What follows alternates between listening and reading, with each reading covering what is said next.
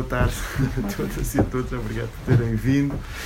Esta sessão aqui de hoje basicamente seria uma conversa em torno deste livro uh, publicado agora recentemente pela Barricada dos Livros, que é o último livro que. o mais recente, não é o último, o mais recente que publicaram e que basicamente é um livro que uh, uh, nos apresenta, nos descreve cinco experiências bom, ligados a ligados digamos a experiências de natureza uh, política uh, da área do, do, do, anarquismo que é também Sim. aquela em que situa a editora do Ricardo dos Livros Uh, são, são experiências de natureza muito, muito diversa, depois, entretanto, o Mário uh, uh, poderá falar melhor sobre elas, mas desde, quer dizer, desde uma escola até experiências de, de, de, de, terapias alternativas, etc. Hum. Portanto, são, são coisas de natureza muito diferente, mas que, creio eu, também têm um pouco esta, esta, esta, este objetivo e esta valência, digamos assim, de documentar um conjunto de experiências que, por um lado, são, pouco, são relativamente pouco conhecidas, pouco divulgadas, e que, por outro lado, também fixam um pouco a ideia de que há, uh, de uma forma perene, continuada, etc., a possibilidade de pôr em prática um conjunto de, de práticas para o pleonasmo que habitualmente são vistas como uh, impraticáveis ou como utópicas ou como o que é que seja. Não é? e, e, bom, mas pronto, eu, o Mário colocaria aquilo que entendesse, depois conversamos.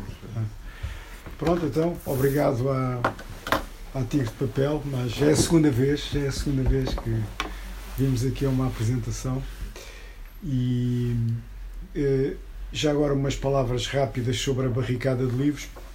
Eh, é uma editora eh, assumidamente anarquista que tem como objetivo divulgar, eh, sobretudo, personagens, grupos ou visões do anarquismo que, por qualquer diversos motivos, caíram no esquecimento ou foram marginalizadas. E, portanto, procura-se isso através de livros eh, inéditos, de preferência inéditos, traduzidos sempre do original, da língua original, inéditos em, na língua portuguesa, e procuramos fazer isso através de livros que sejam o mais bonito possíveis e o mais barato possíveis. Este projeto é um projeto que é ao mesmo tempo, como eu costumo dizer, individual e coletivo.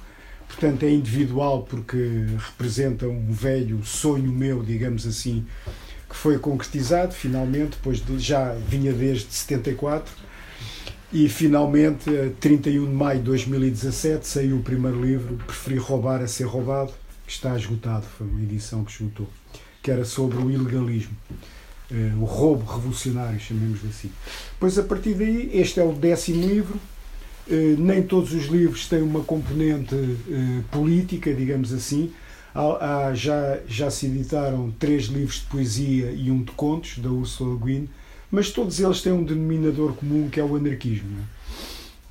E, portanto, ele é individual por causa disto, porque é um projeto meu, digamos assim, um sonho meu, e é coletivo porque há pessoas, como o Carlos, por exemplo, que estão que são colaboradores desde a fundação, desde a primeira hora, ou então há uh, pessoas que, que sabem qual vai ser o próximo livro eh, entusiasmam-se com o livro eh, e, portanto, colaboram objetivamente naquele livro. Portanto, normalmente eh, ajudando a traduzir ou fazendo a capa, a revisão do texto, coisas dessas. E, portanto, um prefácio, uma biografia, uma pesquisa histórica que é sempre inicialmente feita por mim, depois é posta à consideração destas pessoas que ajudam comentários, sugestões, correções e, e torna-se um, um produto coletivo. Portanto, o Viver a Utopia é, eh, objetivamente, está dentro desta linha, portanto, é um livro que procura divulgar, como o Fernando disse, cinco experiências que existem há muitos anos, em lugares diferentes, em atividades diferentes, que são experiências protagonizadas por anarquistas, mas onde participam toda uma imensa massa de pessoas que, não sendo anarquistas, têm uma prática anti-autoritária, ou seja, eh, dentro deste, destas experiências, elas conseguem assumir e praticar uma, uma novamente o pleonasmo, práticas anti-autoritárias. E porquê? Porque uh, uh, isto pretende ser uh, novamente uma ferramenta, tanto internamente, portanto, para aquelas pessoas que já são anarquistas, onde se, se, se dá mais um, mais um exemplo que, que pode ser útil na divulgação das ideias, como para as pessoas que não são, não é? Sobretudo para as pessoas que não são. Nós estamos habituados ouvir uh, o discurso das classes dominantes, que é anarquia, é confusão, é violência, etc. E, portanto, quando uh, aproveitam-se da, da etimologia da palavra, não é? do grego anarque, portanto, sem autoridade, sem poder, para apresentarem desde há 150 anos sistematicamente esta ideia escamoteando que o anarquismo é um conjunto de ideias que, posto em prática, pode criar uma sociedade completamente diferente. E, portanto, este livro são exemplos desses, desses, dessas situações diferentes. Portanto, apesar de vivermos um capitalismo completamente arrasador e globalizante, é possível criar coisas alternativas nas fendas do sistema, aproveitando situações em que o sistema permite e provar que é preciso, é, é, é, possível outra forma de produzir, outra forma de consumir, outra forma de estar em sociedade, de conviver, etc. E estas cinco experiências são exemplos disso. Não temos que nos resignar com a presença do Estado e do capitalismo nas nossas vidas cotidianas. Há alternativas, há outras formas de viver e isso é perfeitamente possível. Portanto, estas cinco experiências são, uh, porque estas, não é? Há muitas outras. Escolhemos estas cinco porque são experiências que essas várias pessoas ligadas à barricada conhecem pessoalmente, portanto, viveram-nas, vivenciaram-nas, conheceram-nas e, portanto, resolvemos falar daquilo que criámos uma certa cumplicidade com elas, não é? Apesar deste conhecimento próprio, tentámos que isto fosse escrito na primeira pessoa, portanto, escrito pelas próprias pessoas que, que, que, que vivem o cotidiano destas experiências. Uh, dos cinco capítulos, portanto, três é assim, há dois que, por motivos vários, as pessoas, epá, não temos tempo, ou agora não pode ser, vocês conhecem, têm o material, escrevam vocês, pronto. E, e fomos nós dois que escrevemos dois desses capítulos. Uh, estes, os cinco capítulos é, primeiro, é, está por ordem alfabética, a Dionicup. A Dionicup é uma cooperativa de consumo autogestionada numa cidade satélite de Paris, que é Saint-Denis, daí o Diony, que é o que se chama as pessoas de Saint-Denis. Uma cooperativa de consumo, há muitas, portanto, qual é a diferença desta em relação às outras? É que esta cooperativa não tem estruturas de poder. Portanto, não há Assembleia Geral, não há direção, não há não há conselho fiscal, a, a cooperativa é aquilo que os membros da cooperativa queiram que ela seja. Portanto, vive das iniciativas dessa, de, dessas pessoas. Portanto, esta, esta cooperativa foi dinamizada pelo grupo local da Federação Anarquista Francesa, que serão pai 10 ou 15 pessoas, mas eh, já, já, a cooperativa já tem três locais próprios, portanto, três mercearias e tem 500 membros. Portanto, não há 500 anarquistas em Santo-Denis, há pessoas que estão disponíveis para ter uma prática anarquista em prol de um consumo melhor, de ter uma relação que não seja um carrinho de compras, abastecer, pagar e vir embora. Não, está ali, come melhor, paga menos. Portanto, este primeiro capítulo é como é que a cooperativa aparece, quais são, enfim, um embrião de estatutos, como é que ela, como é que ela se desenvolve, como é que acontece como é que se vive sem uma Assembleia Geral, sem as pessoas poderem tomar iniciativas sem precisarem da autorização do coletivo, etc. E são dados alguns exemplos. Um dos exemplos, por exemplo, é há um membro qualquer da, da, da cooperativa que vai passar férias no sítio qualquer de França, conhece lá um produtor bio orgânico de cenouras, gosta das cenouras, chega a acordo com ele e faz uma encomenda experimental. Portanto, a única pessoa que tem que saber quem é que faz aquela encomenda é o tesoureiro, porque, como as encomendas são pagas, o pagamento daquela encomenda não pode pôr em causa toda uma série de encomendas que já estão programadas. E, portanto, ninguém mais tem que saber que aquelas cenouras foram. Uh, foi, foi aquele membro ali que, que trouxe para, para, para, para aquela mercearia. Se resulta, resulta, continua, se não resulta, fica a experiência por ali e parte-se para outras, não há não houve pedidos de autorização, não há recriminações, pronto. A coisa funciona assim. No início só havia produtos secos, até que a certa altura eh, eh, um grupo de membros da cooperativa achou que estava na altura de termos aqui frescos e, portanto, cotizaram-se entre eles, arranjaram umas arcas e começaram a vender produtos frescos. Portanto, há uma lista internet que todas as pessoas participam nela. Portanto, as pessoas sabem que os produtos chegam Uh, no dia tanto, no dia tanto estão lá pessoas para receber, catalogar, pôr nas prateleiras, outros fazem isto. Portanto, a cooperativa é aquilo que as pessoas querem que ela seja. Pronto. Não há, eles chegaram à conclusão que isto, Assembleias Gerais, há sempre pessoas muito bem falantes, que têm montes de ideias na Assembleia Geral e depois não participam nada. Portanto, não é preciso Assembleias Gerais nenhuma.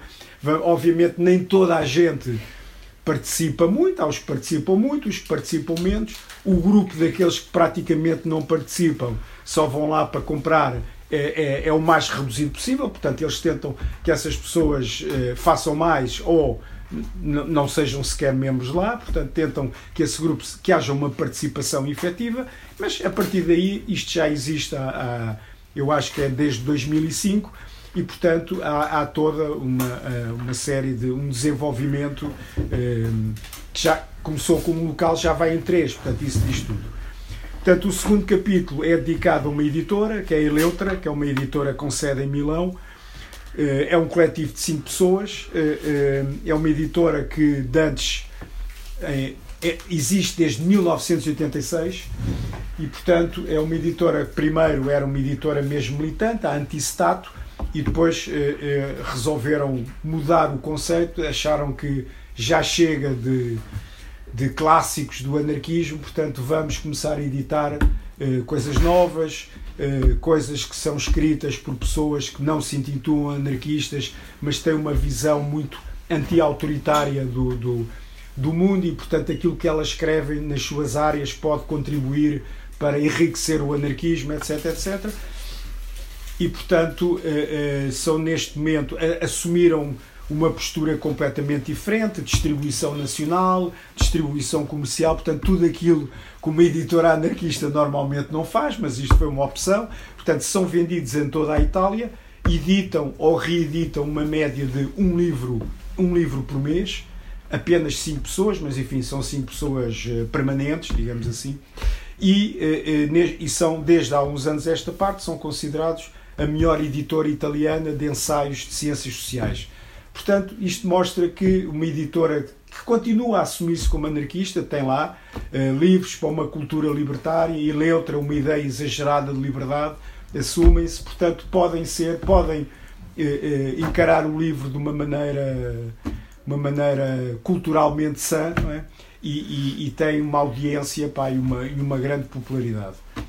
Eh, eles têm várias, não chamam coleções, chamam percursos de leitura, têm vários, que vão desde antropologia, eh, utopias piratas, eh, culinária, obviamente pensamento, pensamento anarquista, mulheres rebeldes, liberdade cívica, história, enfim, isto está tudo aqui explicado, a história também e toda uma maneira de, de como eles encaram uh, o editar, o que é ser editor para eles. Uh, terceiro capítulo é uma escola, uma escola aqui em Espanha, aqui ao lado, em Mérida, chamada Paideia, que também existe para aí há 40 anos, e sobre ela vai falar aqui o Carlos, este capítulo. Esta sequência alfabética. uh, máscara? Sim, Posso? quem fala Estão à vontade? Ok. Uh, como o Mário já disse, a minha contribuição tem a ver com uh, uma escola libertária ou anarquista na, na pequena cidade de Mérida, um, que foi fundada em 1978. Ou seja, já é um projeto com, algum, com, algum, com algum, uh, alguma história. O que eu gosto, eu gosto muito deste livro por várias razões. Um deles é o, eh, uma delas é o título, Viver a Utopia, porque sugere, como já foi dito agora por duas pessoas, é que isto são experiências práticas daquilo que poderia ser pensado como sendo uma coisa puramente teórica ou utópica. Ou seja, como é que se põe o anarquismo em prática, e temos aqui cinco exemplos. Mas, ao mesmo tempo, para não tentar reduzir o, a dimensão deste texto a somente expor exemplos de anarquismo em prática, o que cada exemplo demonstra é que também não são uh, exemplos ou experiências fixas ou estancas uh, que não têm a sua própria história. Um, tanto a cooperativa de consumo como a Eleutra uh, sofreram ou viveram uma evolução interna ao longo do tempo, tanto por motivos uh, internos à organização como em resposta àquilo que estava a acontecer à sua volta. E a escola, para a ideia, fundada em 78, não é fundada como uma escola anarquista. É um conjunto, ou um grupo de pais, uh, nos anos logo a seguir à morte do Francisco Franco, uh, naquele momento designado uh, tipicamente como a transição espanhola, que na, no, vamos dizer, no caos ou naquela abertura que foi o pós-franquismo, resolvem criar uma escola uh, para os filhos deles. Basicamente era uma iniciativa muito limitada, uma cooperativa de ensino, e iríamos educar os nossos próprios filhos, porque a, escola pública uh, que existia e que ainda existe em Espanha está muito marcada pela tradição franquista e pela própria Igreja Católica. Então vamos criar uma coisa distinta. Um, Cria-se a cooperativa e a cooperativa passa a ser legalmente o responsável pelo aquilo que inicialmente é uma escola primária. Um, o projeto vai evoluindo com, com, com os altos e baixos de qualquer experiência deste género, um, até que nos anos 90 há uma ruptura uh, significativa que leva a escola a assumir plenamente o, o projeto de ser um, uma escola anarquista. E desde então um, existem uh, nos arredores de Mérida, naquilo que era inicialmente campo, uh, num sítio muito, bonito de oliveiras e, e, trigo, que já não existe, as oliveiras estão lá, mas o trigo já foi, e um, o que era para ser há poucos anos uma urbanização uh, que foi travada só pela crise de 2008. Então aquilo é um pouco estranho. Quando se chega a essa ideia, temos a escola e depois temos o que é a mobília de uma urbanização que nunca foi concluída porque o empreiteiro uh, faliu. Então temos as, as, ruas daquilo que seria uma urbanização que nunca chegou a, a existir. Um, a escola, sendo uma escola anarquista, tem aquelas características que podemos imaginar. Uh, é uma escola em que os professores não são assim chamados, em que há uma, uma liberdade imensa para, uns, para os estudantes que vão de os anos da escola primária até o fim daquilo que seria o terceiro ciclo cá em Portugal. Não há liceu. Um, e depois é a função interna da casa que se rege, neste caso, por uma Assembleia Geral que se reúne uma vez por semana e nessa Assembleia cada pessoa uh, tem um voto e o voto é igual, seja a pessoa uma criança de 6 anos como uma pessoa de 30 ou 40 anos de idade. Um, e a escola gera-se através dessa Assembleia Geral semanal.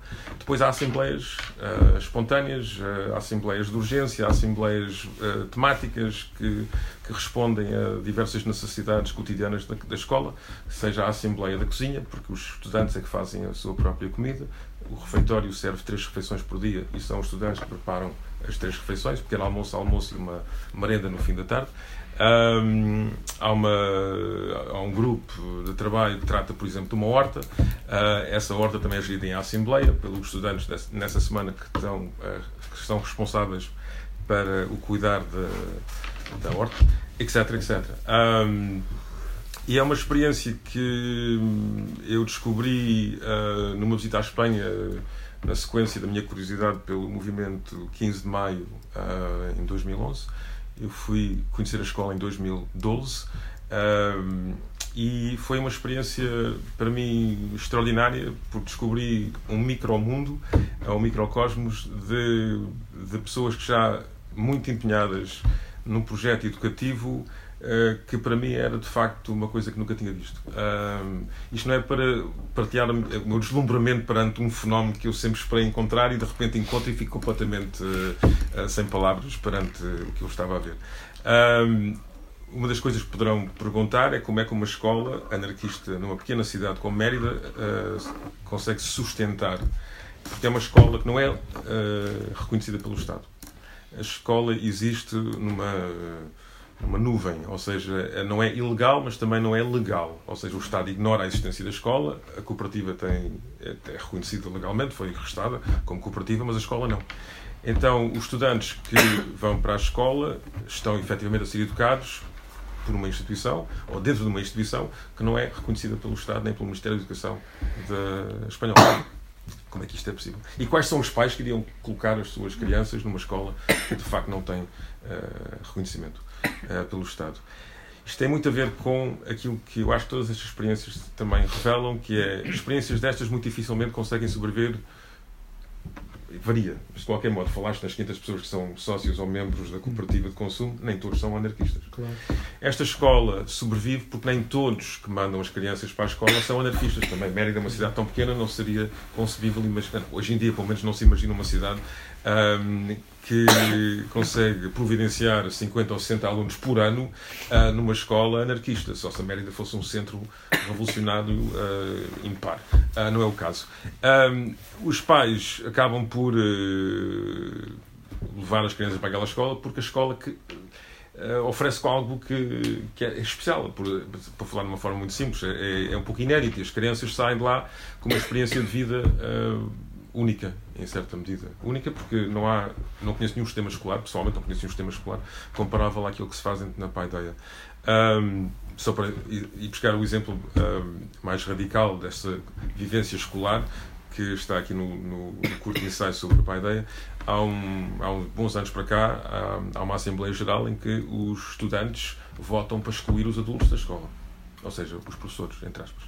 Então, como a Assembleia que rege a escola, os adultos são obrigados a afastarem-se da gestão da escola. Um, então as crianças literalmente tomam conta da escola.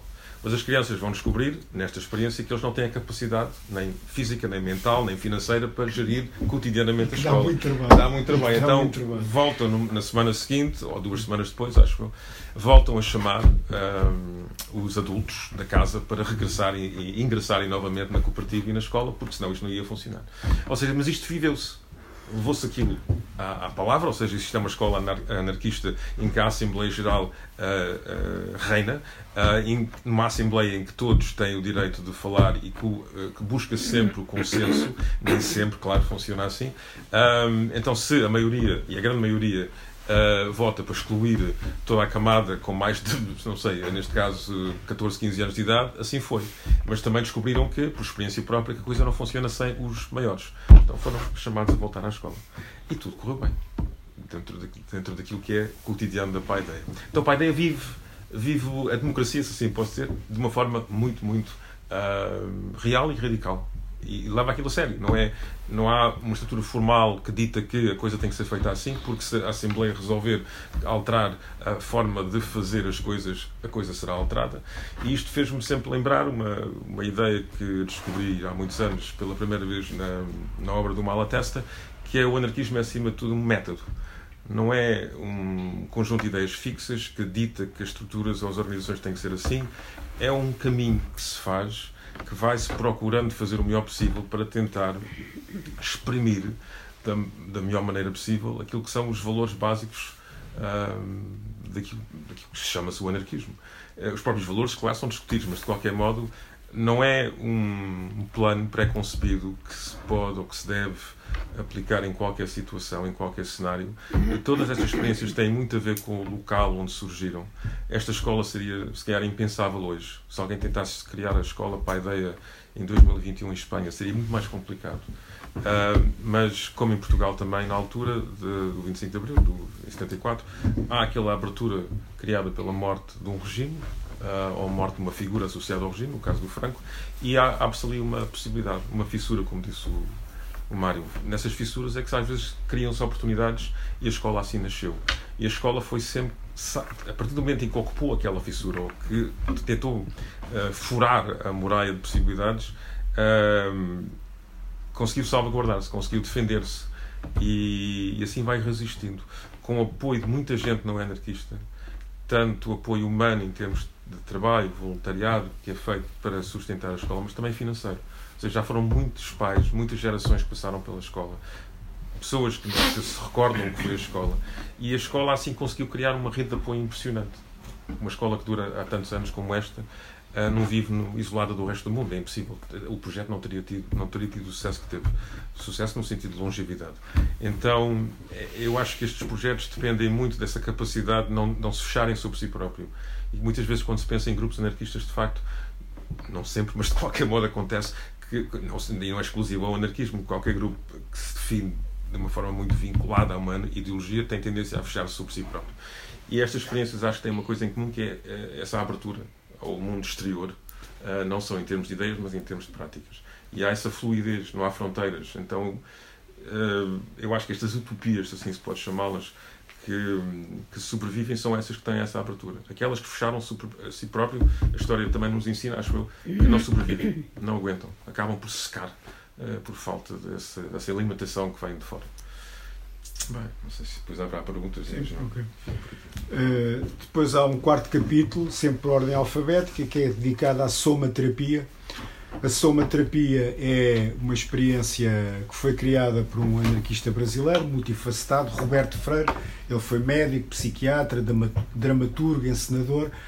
E a páginas tantas, no, nos últimos anos da ditadura uh, no Brasil, ele constatou que muitas pessoas vinham ter com ele com traumas gravíssimos da clandestinidade, da tortura. Muitas delas tinham sido denunciadas por pessoas da família, uh, por motivos vários, etc. E, portanto, e, essas, e ele chegou à conclusão que ah, isto com o Freud já lá não vai. isto temos que arranjar aqui outra metodologia, porque isto, estar deitado, aquela relação de dependência com o terapeuta durante 40 anos, isto não funciona. Cara, e, ainda por cima. Muito cara. E ainda por cima cara. Não. E, portanto, ele queria aqui uma terapia eh, fundamentada em três pilares. Portanto, ele vai buscar o Reich, portanto, o, o dissidente, não é? William Reich, vai buscar o anarquismo nas suas componentes de horizontalidade e autogestão e vai buscar a capoeira de Angola, no sentido de expressão corporal e eh, fortalecimento do corpo a dar resposta a, eh, em atitudes, etc. E, portanto, junta isto tudo e cria uma dinâmica, que é uma dinâmica de grupo. Eh, eh, o, o, o terapeuta eh, não tem nenhuma função de dominação, está ali apenas como motor de toda uma série de situações e depois ajudar a falar sobre essas situações, a fala, que segue sempre os, os, exercícios, que tem uma componente corporal muito forte. E, portanto, é, é, este capítulo é, enfim, mais uma vez, quem foi o Roberto Freire, como é que a soma aparece e os princípios básicos da soma. Portanto, a relação com as gestaltes, eh, como é que decorre o processo que dura apenas um ano. Eh, eh, ao fim do ano há aquilo que se chamam as cadeiras quentes e, portanto, em que vem tudo cá para fora. O próprio terapeuta é alvo também de uma cadeira quente. Durante este período há duas maratonas de campo que são feitas lá no Brasil, num sítio maravilhoso, chama-se Mauá, Visconde Mauá, que é entre Minas Gerais e o Rio de Janeiro, um sítio de floresta e rio, cascatas, etc., onde há umas caminhadas e, portanto, há toda uma série de exercícios físicos também. Mas o próprio, o próprio processo tem uma componente corporal muito forte. E, e, e, portanto, depois há sempre, sempre uma conversa, o que é que as pessoas sentem, e, portanto, as pessoas uh, são obrigadas, digamos, a falar sobre elas próprias. E, portanto, isto é um processo, como digo, dura um ano. Ao fim de um ano, passado um certo tempo, há uma nova reunião do grupo em que o grupo analisa o que é que aconteceu. Uh, ou seja, o processo dura um ano e depois, passado um ano, as pessoas tornam-se a encontrar para analisar o que é que aconteceu, decisões que foram tomadas, etc, etc. E, portanto, é, é, tudo isto também está aqui explicado nesta, neste, neste capítulo. E, finalmente, o último capítulo, é, este foi, foi escrito por mim, portanto, é uma comuna agrícola no sul de Itália, eh, próximo de, da cidade de Taranto, Taranto que é uma comuna agrícola eh, eh, que, tem uma, que chama-se Urupia. mais uma vez, enfim, comunas agrícolas há muitas, estas têm uma particularidade, as pessoas não precisam de dinheiro ou seja, isto é uma comuna que foi formada para aí há 26 anos, resulta da ligação entre um, uma, uma, série de locais italianos, italianos locais anarquistas, aos quais se juntam cinco alemães, que era uma espécie de grupo de teatro eh, ambulante, que houve ali uma certa química, todos eles tinham um pensamento em comum, que era eh, não viver na dependência do salário. E, portanto, resolveram, durante um certo tempo, pá, uma tipografia, um jornal, uma fábrica e, eh, e pronto, resolveram comprar terra e fizeram uma comuna agrícola. É um projeto também que é muito apoiado, desde o início criou-se uma associação dos amigos e das amigas da Utopia, portanto é um projeto muito apoiado. E a partir daí eh, eh, eles criaram, criaram compraram terra, reformularam lá um edifício, foram construindo outros vivem basicamente duas coisas: vinho e azeite. São vendidos em Itália e na Alemanha, e depois têm toda uma pequena agricultura de autoconsumo. Fazem também para venda pão e biscoitos. E portanto tem esta particularidade. Portanto, eh, tem, epá, já foi visitado eh, por milhares de pessoas durante estes 20 e tal anos. Têm as pessoas que fazem parte da comuna, que são os efetivos, têm pessoas que se candidatam a fazer parte da comuna, portanto, essas pessoas normalmente são dois anos ali à experiência. A experiência é mais das pessoas em relação à comuna do que a comuna em relação a eles, porque é um passo que a pessoa tem que dar. Ou seja, a pessoa, quando entra para a comuna, no fundo, há uma socialização dos seus bens. Se a pessoa tem um carro, esse carro passa a fazer parte da comuna e, portanto, qualquer pessoa pode utilizá-lo. Se essa pessoa tem 2 mil euros no banco, esses 2 mil euros passam a fazer parte da, da, da, comuna. E, portanto, a pessoa depois vive ali e não precisa de ter dinheiro. Todo, tudo, eh, tudo o resto é sustentado pela comuna. Portanto, as despesas de educação, despesas de saúde, inclusive as despesas de saúde de pessoas que estão ligadas a eles, portanto, se uma comunarda tem um pai eh, que mora a 600 km, tem uma doença que não tem dinheiro para ser tratado, a comuna paga esse tratamento.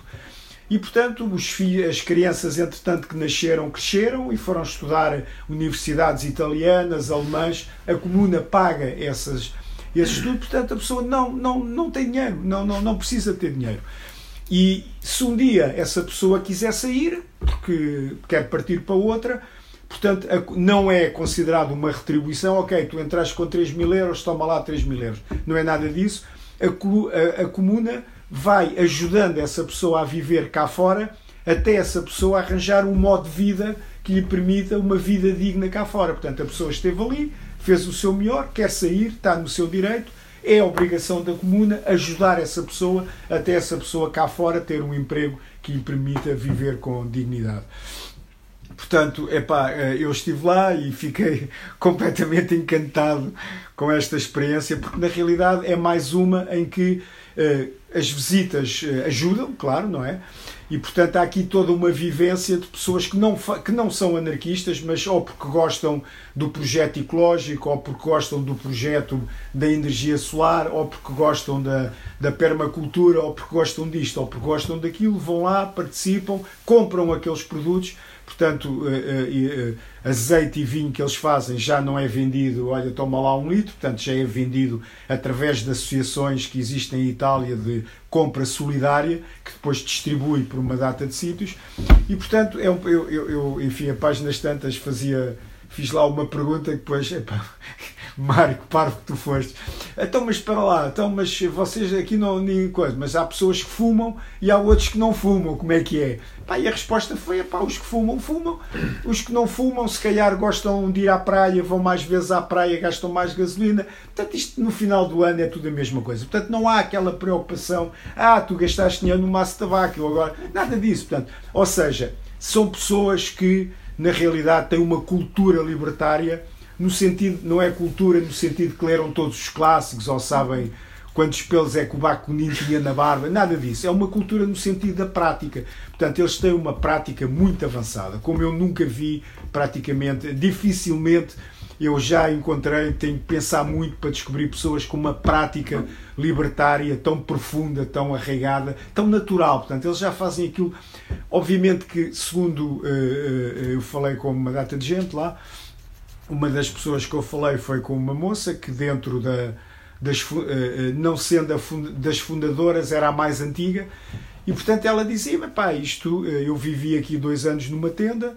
O, o, vinho que nós fazíamos era uma merda, agora já é muito bom, o azeite a mesma coisa, reconstruímos isto tudo. Isto era um, era um desidrato, era um, enfim, uma ideia que nós tínhamos, que fomos pondo em prática e, portanto, também tem uma escola lá dentro. Funciona. A, eh, a, eh, a, legislação italiana permite que as crianças estudem em casa até aos 12 anos e depois é que fazem um exame e passam para o ensino público ou privado, mas para o ensino oficial.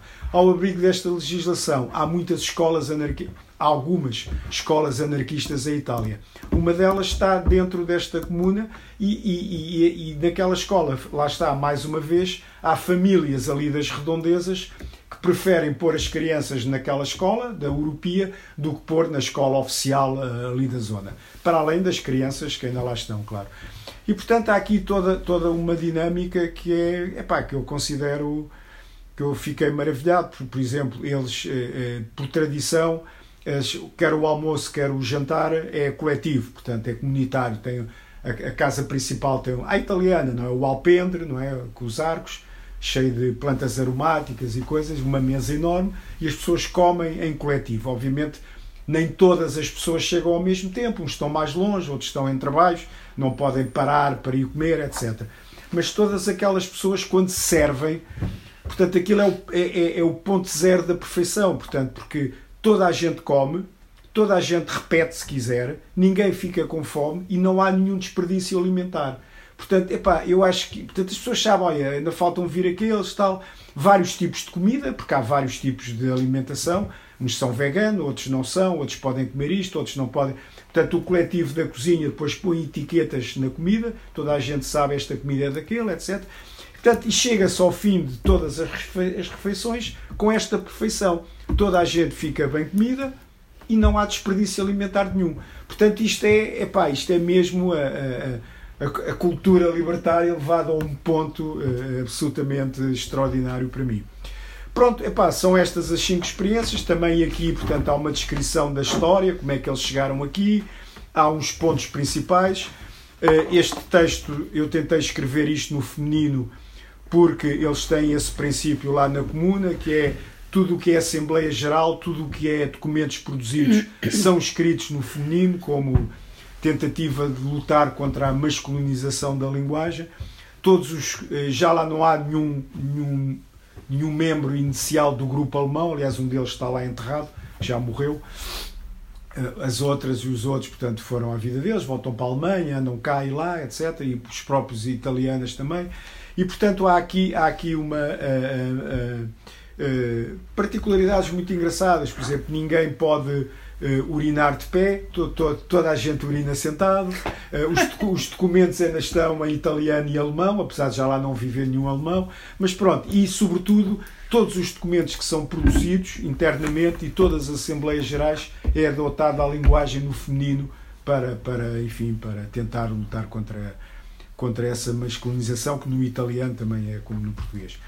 E portanto, pronto, são estas cinco experiências pá, que são como digo, há muitas mais. Eh, no prefácio eh, citamos mais algumas. Ainda agora, eu cheguei do Brasil há pouco tempo, por acaso descobri uma Europia no Rio Grande do Sul, exatamente o mesmo conceito, uma coisa que existe há 10 anos. Em vez de azeite e vinho, fazem arroz orgânico e mel, e depois também têm uma agricultura de subsistência. O, o comportamento é muito parecido, enfim, há ali ligeiras diferenças, mais coletivo, menos coletivo, mas é, é, se houver um Viver Utopia 2, a Comuna Pachamama vai fazer parte, de certeza, deste, desse livro. E, portanto, há, há muitas experiências destas. É, e este livro é para isto, é para divulgar internamente, para os, os as anarquistas ficarem a conhecer podem apresentar estes argumentos quando as pessoas, e ouvimos muito esta frase, ah, as vossas ideias são muito bonitas, mas a natureza humana ainda não está preparada para elas, não sei quê. Está, tanto que está, que estão aqui pelo menos cinco exemplos. E para o outro lado, aquele que diz que anarquia é confusão, não, anarquia não é confusão, é isto, é produzir de outra maneira, consumir de outra maneira, estarmos juntos de outra maneira. Pronto. Tá, agora façam perguntas. Como diz um amigo meu, a primeira pergunta é sempre muito difícil, façam logo a segunda, que é para a coisa ser mais fácil. Como eu tinha dito ao Mário, na altura em que li este livro, tenho particular interesse pela uh, organização da espanhola. Hum.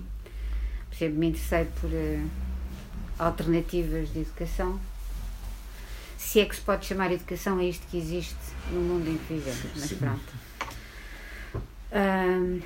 mas há aí uma série de coisas que me surpreendem porque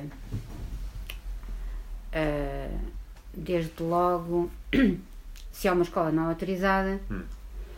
porque em Itália as crianças, como em Portugal, podem ser educadas em casa até uma certa idade, não é? Eu não é- sabia é... que em Portugal também sim, podia ser. Pode, pode. Não sabia. Okay. Acho que até podem até mais tarde. Sim, uh, okay. No entanto, se se fala de uma escola não autorizada é porque isto não pode acontecer, porque senão hum. era uma escola autorizada, isto é, era uma escola onde as crianças se. Hum. onde as crianças aprendiam coisas e se formavam e construíam a sua coluna vertebral um, numa situação alternativa, mas aceito pela sociedade. Na sociedade cá fora, organizada Sim, cá pelo fora. Estado, neste caso. Exato, pelo Estado. Uh, não, não sendo assim, Hum. uh, isso parece-me um pouco estranho, porque uh, que haja uma estrutura tão antiga, não é? Tão, tão sustentada pela sociedade cá fora, uh, para a educação de crianças que é que falha a integração social no Estado durante um período fundamental em que o Estado exige que elas estejam na, na estrutura oficial. Portanto, era, era isso que eu, eu gostava de perceber e depois também eh, gostava que o Carlos falasse um bocadinho sobre o projeto educativo, caso enfim, possa fazer, falar sobre isso. Ah, não sei se consigo dar uma resposta completa à primeira pergunta, porque de facto não, não tenho os dados todos. O que eu percebi e o que eu percebo é que ah, são vários fatores que permitem a existência da escola. O primeiro é o, ponto histórico, ou seja, a escola surge no momento em que esse tipo de projeto era mais possível ah, porque havia um- uma fragilização do Estado. E logo não, o Estado não domava completamente o que acontecia ah, naquele país que é a Espanha. Ah, Mas acorda depressa. Acorda depressa, mas a Espanha tem outra coisa que Portugal não tem. E Portugal não só, a França seria um outro, outro país para se calhar fazer a comparação, é que isto é um país muito jacobino, é um país muito centralizador ou centralizante, enquanto Espanha não é. A Espanha, sim, tem o governo central em Madrid, mas ah, existe naquele, naquela semi-federação que é a Espanha ah, muito mais espaço para fazer ou tentar fazer coisas que fogem um pouco, não digo completamente, mas fogem ou têm a capacidade de, de passar baixo do radar do, do Estado Central. E as próprias, as próprias regiões autónomas de Espanha têm algum controle também sobre a educação que ocorre dentro da Catalunha, o exemplo clássico. Então, ah, aí, ah, a escola se inicialmente surge no momento em que esse tipo de projeto era possível, com o tempo ganha reconhecimento não oficial, mas da população, Claro. o que permite, em certa medida, criar assim uma almofada eh, social em torno, social no sentido que é o próprio povo, vamos dizer, a defender a escola, Ahm, e o Estado eh, preocupa só com uma coisa, neste caso. As crianças que fazem ahm, a escolaridade na paideia, se querem continuar, vão ter que fazer um exame nacional, que é o exame também que aqui ocorre no fim do nono ano. E eh, a primeira leva de estudantes que foi fazer o exame nacional, eh, saindo da paideia, tiveram um sucesso igual eh, a qualquer outra escola do país. Ou seja, as autoridades olharam para aquilo, na altura novamente, e estou aqui já a sugerir uma possível leitura que não é de facto a leitura, porque eu não sei o que é que as autoridades na altura pensaram. Mas que os estudantes conseguem, e têm conseguido até, até agora, ah, ter uma taxa de sucesso não inferior, em alguns casos, em alguns anos melhor, que os estudantes que fazem o percurso oficial. Então a escola está a, a ter sucesso no projeto educativo de uma forma que é compatível com as exigências do Estado. E muitos dos estudantes que acabam ah, a paideia acabam por ingressar num liceu, ou quando é um liceu, uma escola profissional ou profissionalizante, e fazem um percurso perfeitamente. Não é um, não é um escândalo, "Epá, temos aqui 50 mil que saem de uma escola todos os anos e, e são um falhanço total. Não, senão de facto a Sim, escola já teria sido encerrada e o assunto arrumava-se. Ah, facto- Normalmente aprendem com prazer nessas Ah, alterna- eu- com as escolas alternativas, coisa que não acontece com as Sim, crianças eh, sim. nesta porcaria em que estão. Sim. Não, o, o ambiente da escola é completamente diferente daquilo que seria o normal. Ahm, existe, claro, ah, muitíssimos exemplos de escolas, entre aspas, alternativas. Entre aquelas assim mais conhecidas em Portugal, Montessori, Waldorf, etc. E também em Espanha existe, existem escolas dessas. Ah, a de Espanha tem a tradição também da escola moderna que nasce com o Ferrer. Ahm, e ahm, isto para dizer o quê? Para dizer que existe, vamos dizer, uma, uma história cultural ou política cultural que também, se calhar, faz com que este tipo de projeto seja mais fácil não só a montar e a ganhar algum sustento de uma população mais alargada do que noutros países.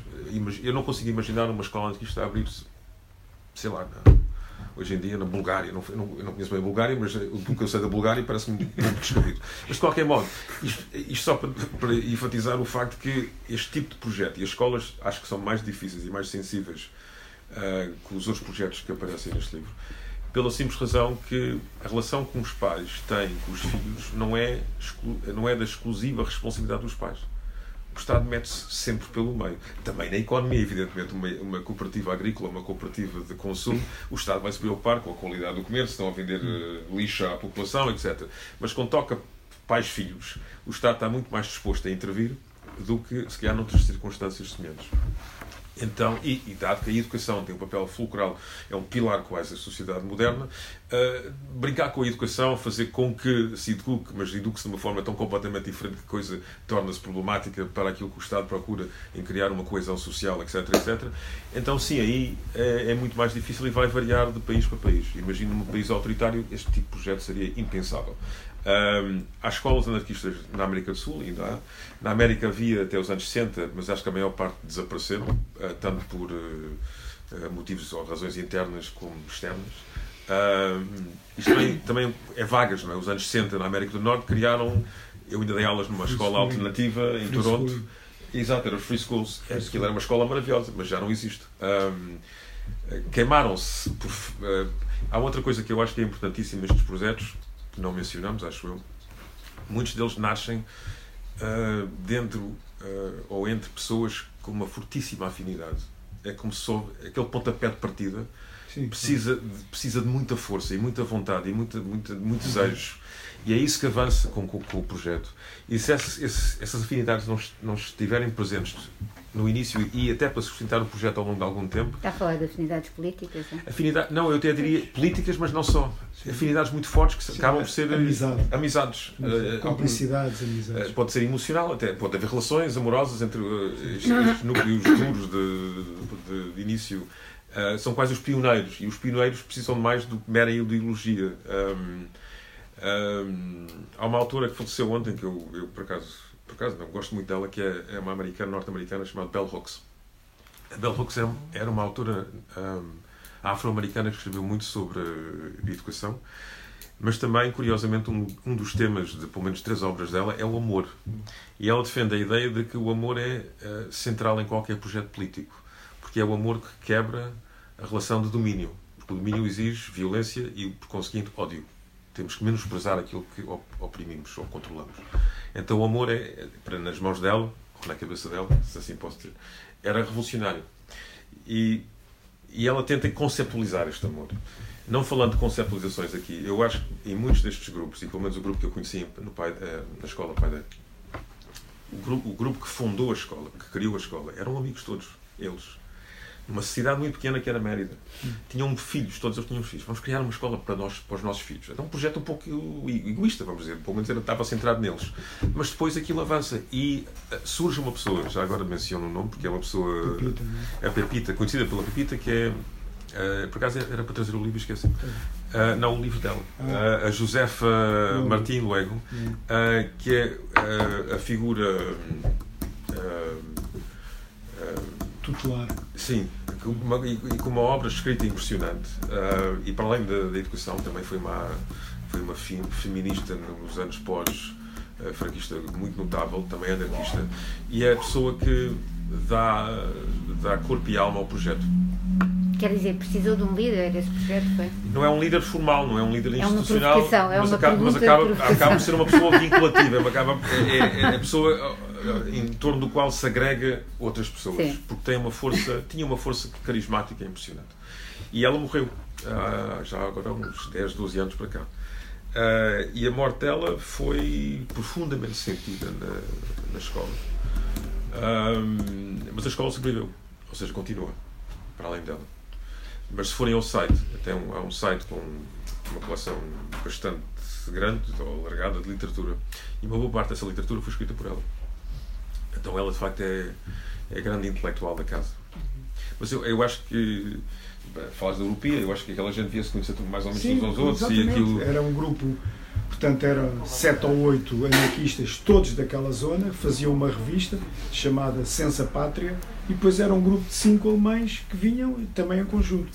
E além disso eles demarcam, está tá mesmo, enfim, no, no documento inicial, a comuna só pode ficar entre isto e isto, que era a terra, aquela terra muito. Hum. Portanto, é preciso ver a realidade italiana, enfim, não tem nada a ver com a nossa, não é? A Itália é um país novo, não é? E, e há dezenas de dialetos, etc. Há aldeias que estão separadas por 100 metros, são dois dialetos diferentes. Tal. E portanto é aquela. Uh, a comuna tem que ser aqui, porque isto aqui é que é o nosso lugar, aqui é que nós nos sentimos bem. E portanto, sim, eles eram, eram. Houve ali uma grande química, mas já havia entre os cinco alemães amizade e entre os sete ou oito italianas também amizade. Pronto, evidente. Há ali uma. Sim, é, é, essa questão é fundamental. Mais do que para além de, das ideias, também haver. Eu posso fazer coisas com uma pessoa que é anarquista, mas limito-me a fazer coisas. Não, não, não tenho que ser amigo, não tenho que.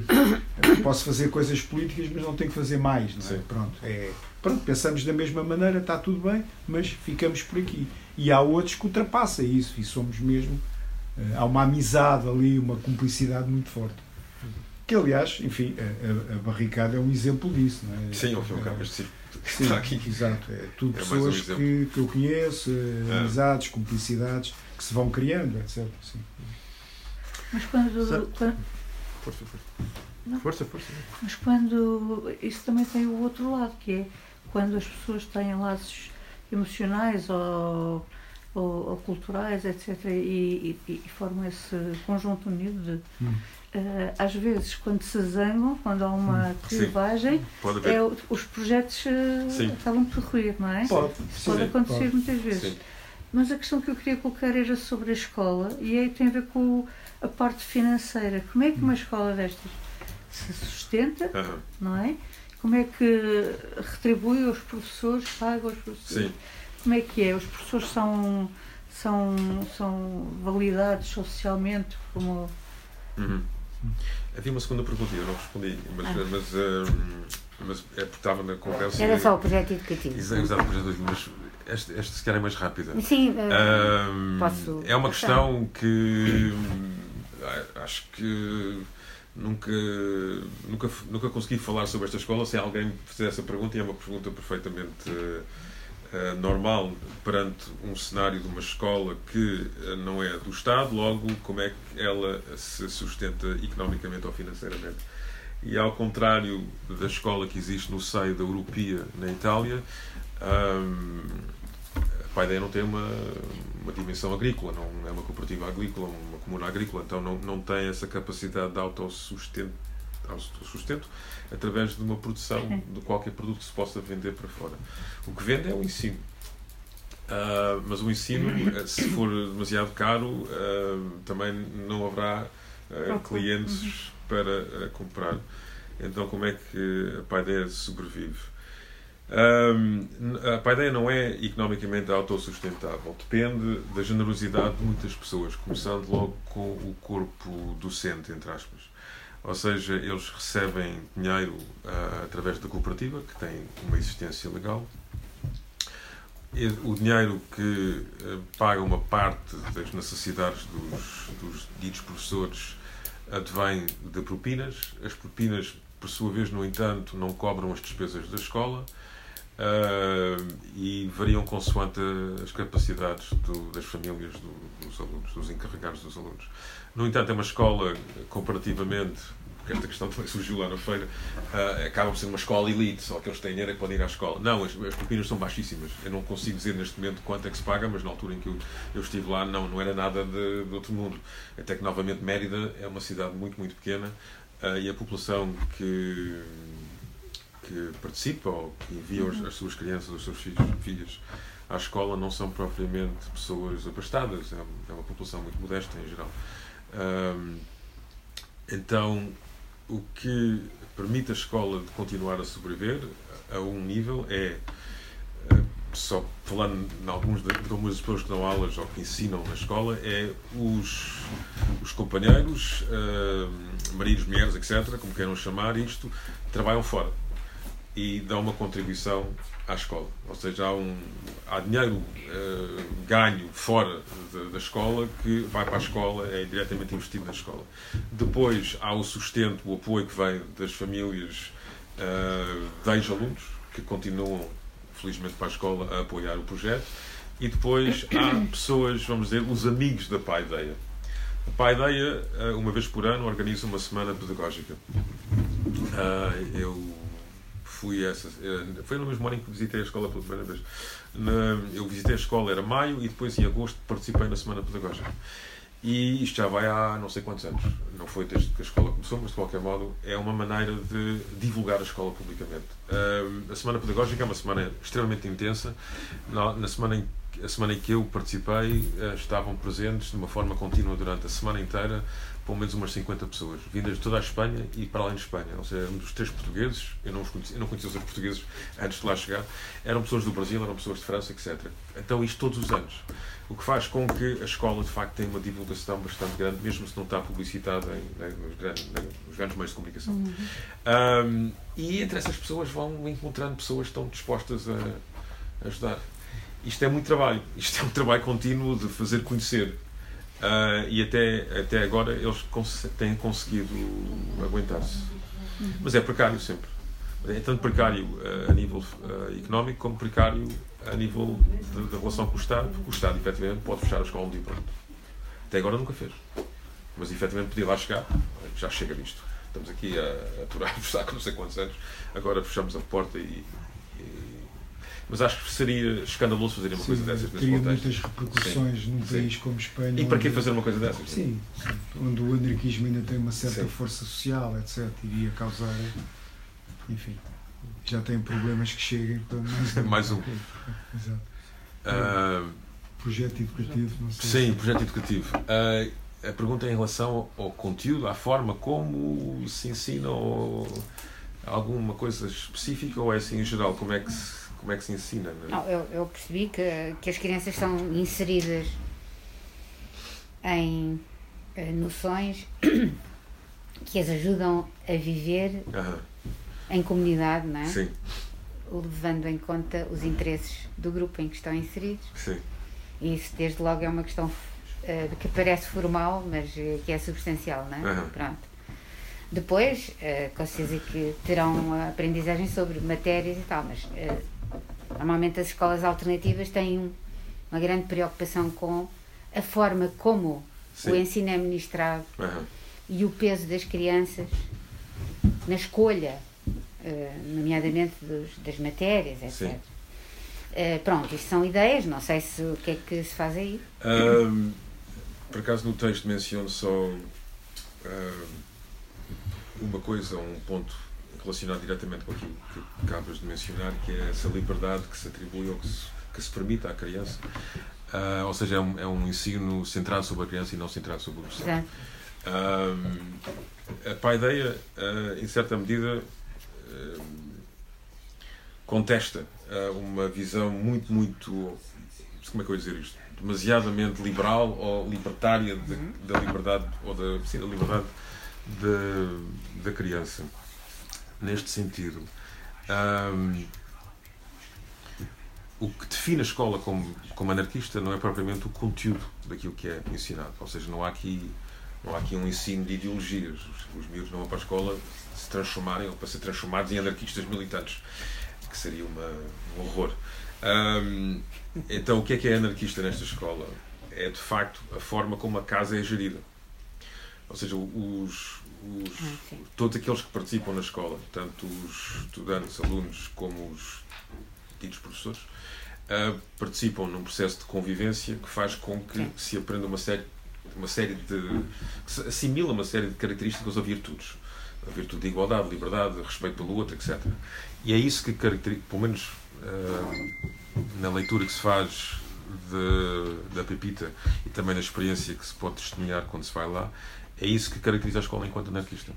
O conteúdo em si, tem que aprender matemática, uh, tem que aprender eh, espanhol, neste caso, uh, e não há, não há matemática anarquista em oposição à matemática portuguesa. Castelhano, castelhano.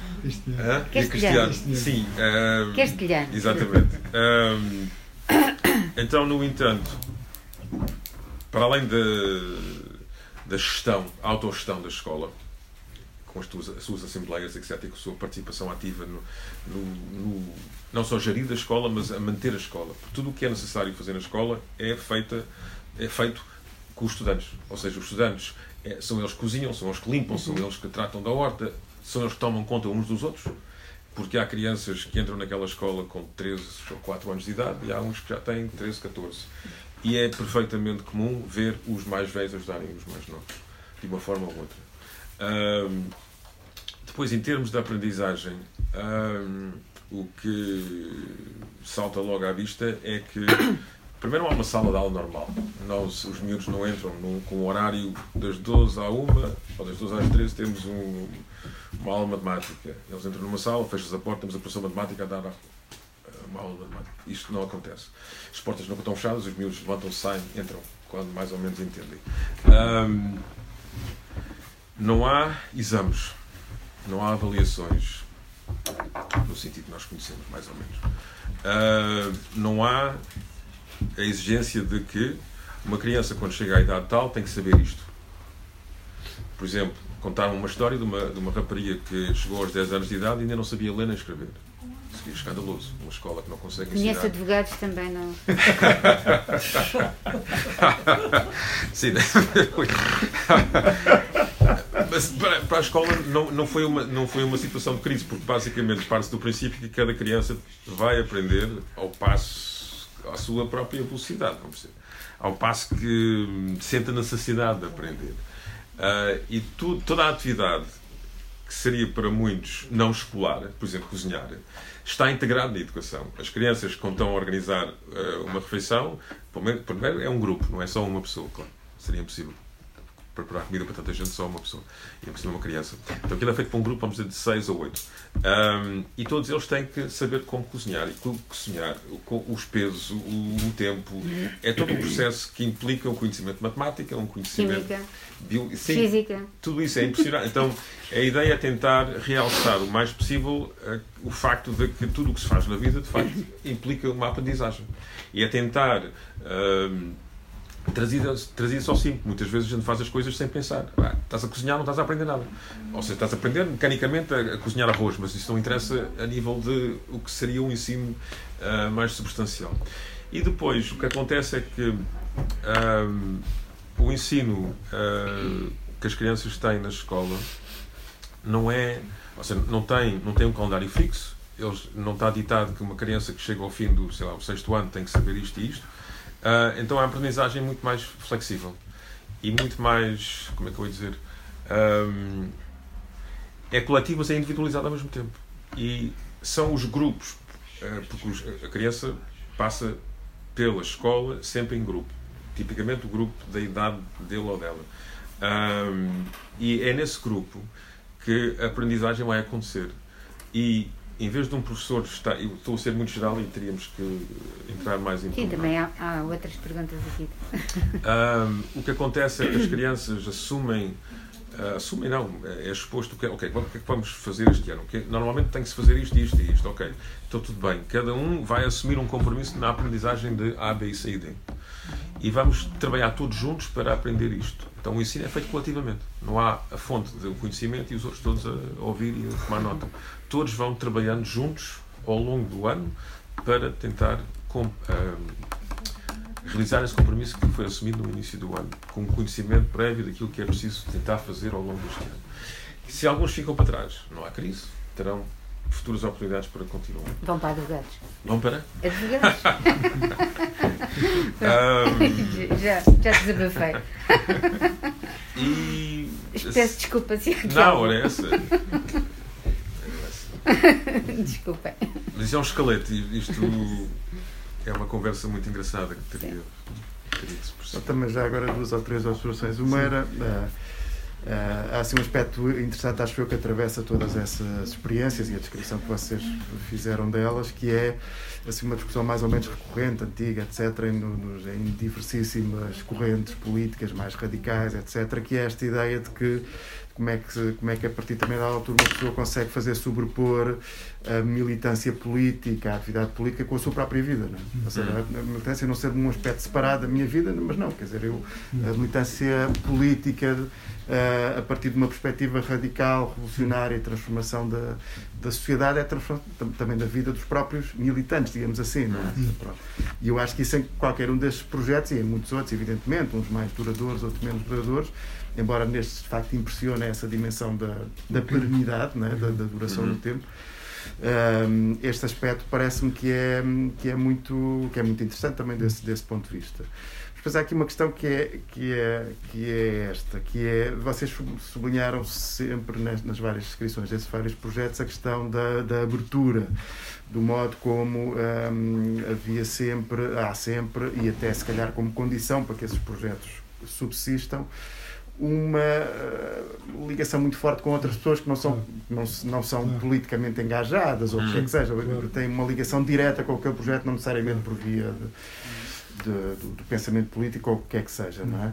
Mas a minha questão era mais em que medida é que estes projetos um, têm, têm capacidade de impactar sobre o modo como o conjunto da sociedade funciona. É? Uhum.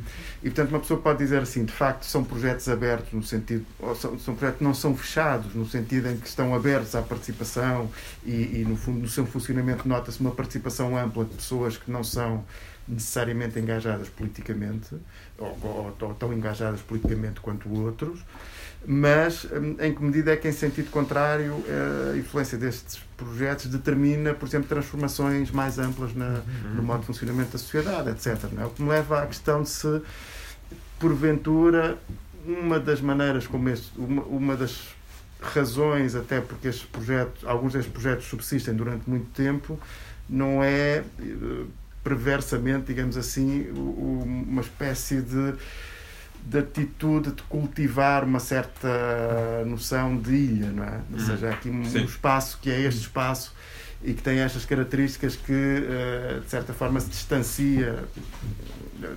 Quer dizer, isto não é necessariamente racionalizado assim, não é necessariamente expresso assim, mas se, e porventura não é um, um problema que existe. E depois, por fim, o que é que se liga com esta questão financeira, digamos assim, como é que um projeto deste funciona, como é se financia? eu estava a vir ao pai do Mário Coelho dizer que as pessoas lá naquela comuna Itália não dependem do dinheiro. E depois a seguir corrijo, bom, não dependem do salário. É, é, de facto, não é bem a mesma coisa. Não dependem do salário, mas dependem do dinheiro.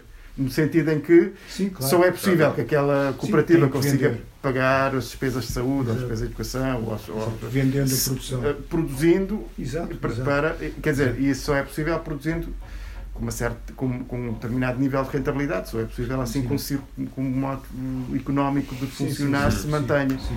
E portanto isto liga-se um pouco com aquela questão da bocado, ou seja, no fundo há aqui um conjunto de mecanismos que com, com todas as virtualidades que estes projetos têm, de facto não, não, não, conseguem ultrapassar claro. justamente por, por, digamos assim, não constituírem uma totalidade hum. transformadora, revolucionária, etc. etc.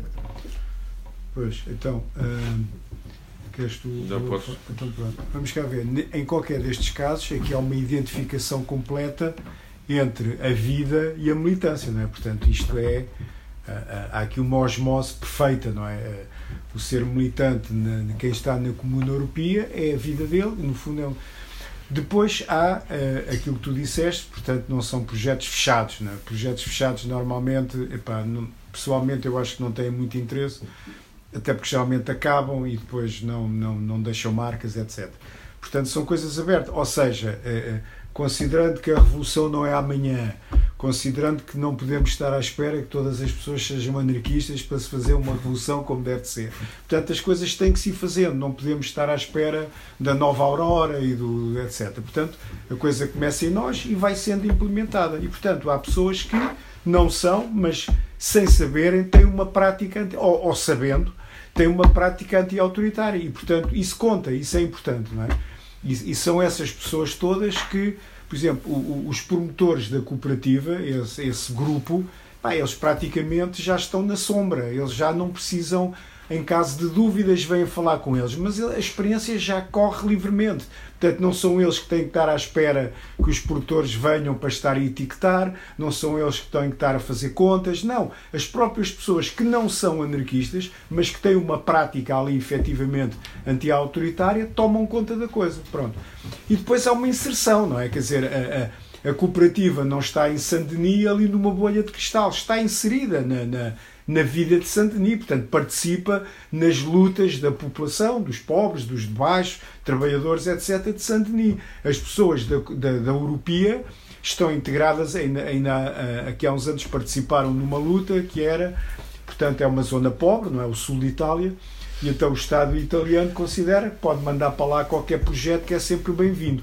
E então, em troca, em troca de meia dúzia de postos de trabalho, queriam pôr lá uma central eh, de, epá, de jetos industriais, tratamento, epá, quer dizer, aquilo era, iria ser uma. Epá, e aquelas comunas ali à volta, comunas neste caso com o sentido administrativo, é. é, os conselhos, freguesias, não queriam aquilo, epá, e eles estavam na primeira linha dessa luta, até por, porque ia estragar os terrenos da vinha e do olival, muito provavelmente, não é? mas portanto, não, não, não, não estando isolados, estão sempre integrados nesta nestas lutas locais. Epá, e são estas lutas que depois se desenvolvem e podem dar origem a coisas muito mais interessantes. Eu acho que, enfim, esta coisa da revolução uh, é muito bonito, mas uh, não será amanhã e, portanto, sabe-se lá quando será. E, portanto, não se pode estar à espera. Tem que se ir aproveitando todas estas oportunidades para uma certa difusão do, do conhecimento. Não é?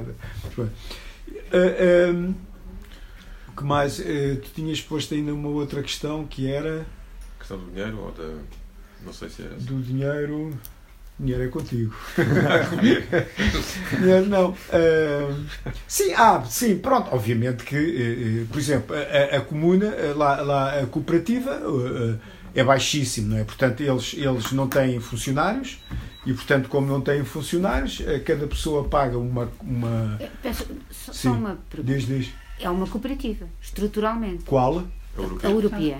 Ah, a Europeia, uh, sim, tem, tem uma associação de amigos, com, com, milhares de pessoas que os ajudam, e depois, para venderem o, pá, vinho e azeite na, na, na quantidade que eles vendem em Itália e na Alemanha, sobretudo na Alemanha, Pá, não pode ser o tipo que chega lá com, com o Volkswagen, abre o carro e começa a vender. Pronto, já é preciso uma estrutura e na realidade há uma estrutura legal. Eu fiz esta pergunta. Sim.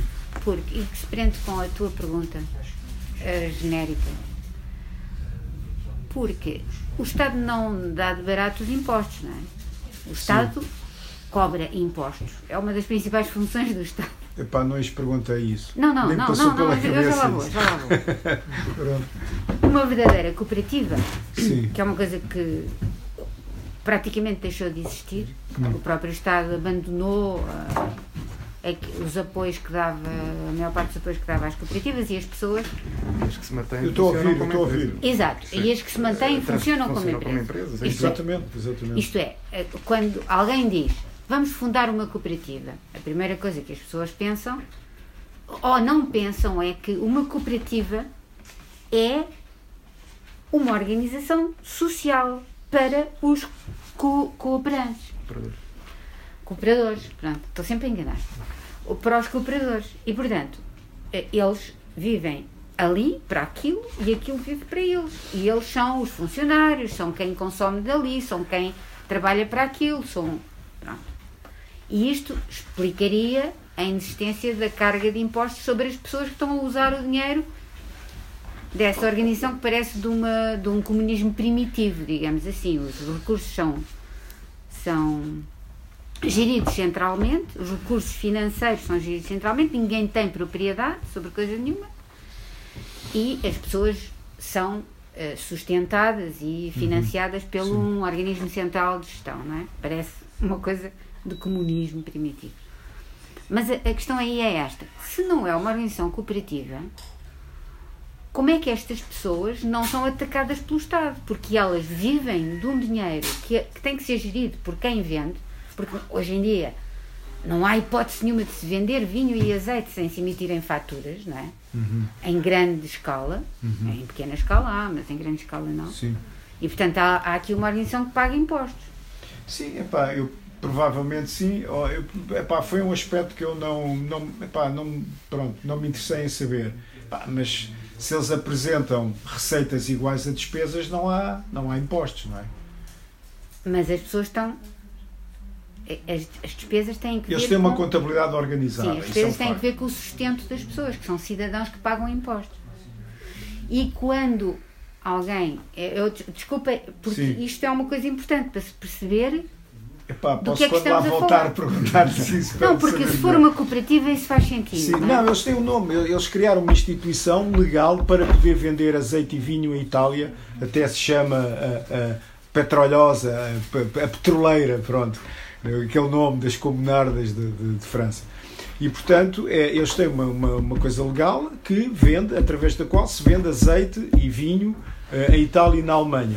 Depois, como aquilo funciona em termos de faturas e de impostos, epá, não, não lhes perguntei. Não, não, mas é capaz de haver algum documento deles que esteja. Eles têm um site, têm uma série de cartas que eles escrevem e documentos.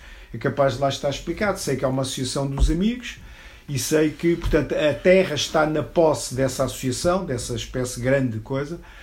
E, portanto, há ali uma série de mecanismos que eles devem saber perfeitamente para se Enganam bem o defender. Estado. Epá, eu acho que sim. Mas ou, uma coisa Isto também, vai, isto também vai variar muito de Estado para ou, Estado. ou então metem despesas iguais a receitas e, portanto, não há impostos. Não, não pagam nada, não é? acho eu. Não sei, mas foi um. Pá, não me preocupei em perguntar, mas acho que para eles existirem há tantos anos é porque das duas uma, ou o Estado não sabe que eles existem, o que eu acho estranho, ou então arranjam uma maneira legal de não pagar impostos, pronto, acabou.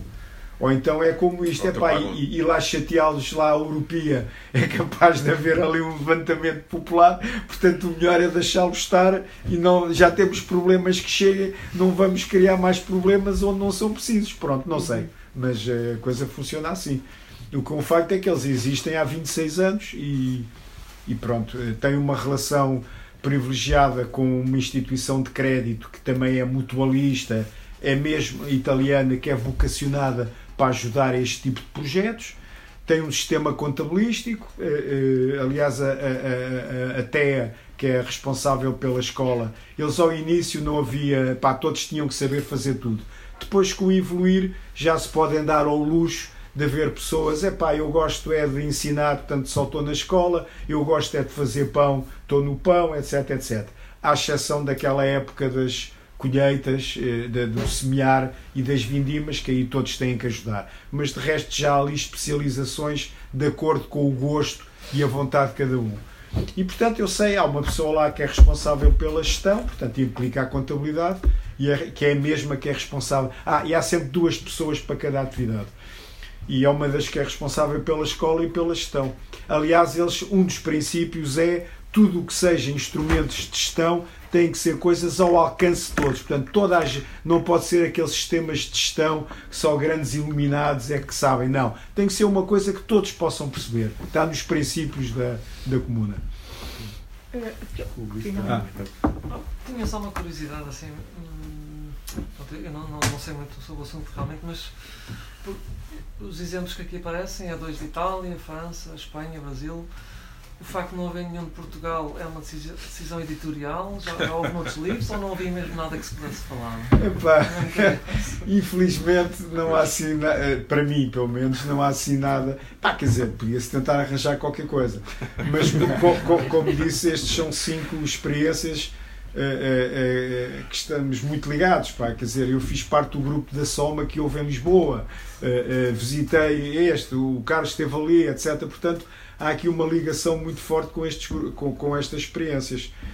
Eh, em Portugal, sinceramente. Há a eh, barricada de livros. ah, sim, mas está bem. Não, é, Sim, tá, mas não posso dizer. não que- é, é uma, é uma Sim, pequena sim, organização. Sim, exato, exato, exato. Há a Mas características anarquistas. Sim, sim, muito parecida com a Eleutra, com uma dimensão, obviamente, completamente sim, está diferente. bem, mas, Há cooperativas, mas há outras, exatamente. sim, claro. Eu uma vez, tu também lá estavas, houve um encontro libertário em Évora, em que foi criada uma cooperativa qualquer, que foi apresentada com uma coisa, não me lembro, Era, era lá os lados da beira. Montemor, não era? Era uma em Montemor. Em Montemor, Ah, Montemor. exatamente.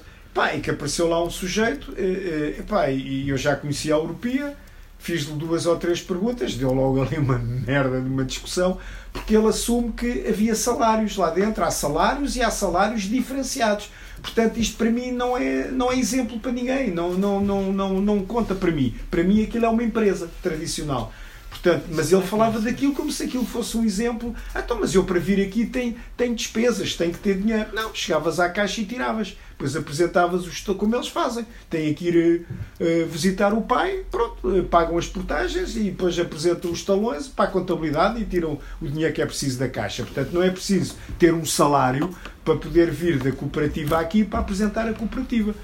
Mas pronto, aquilo era considerado o supra-sumo do cooperativismo. Não é. Para mim é uma empresa tradicional. Aliás, fala-se nisto, fala-se nisso, fala-se nesta questão no, no, no, prefácio.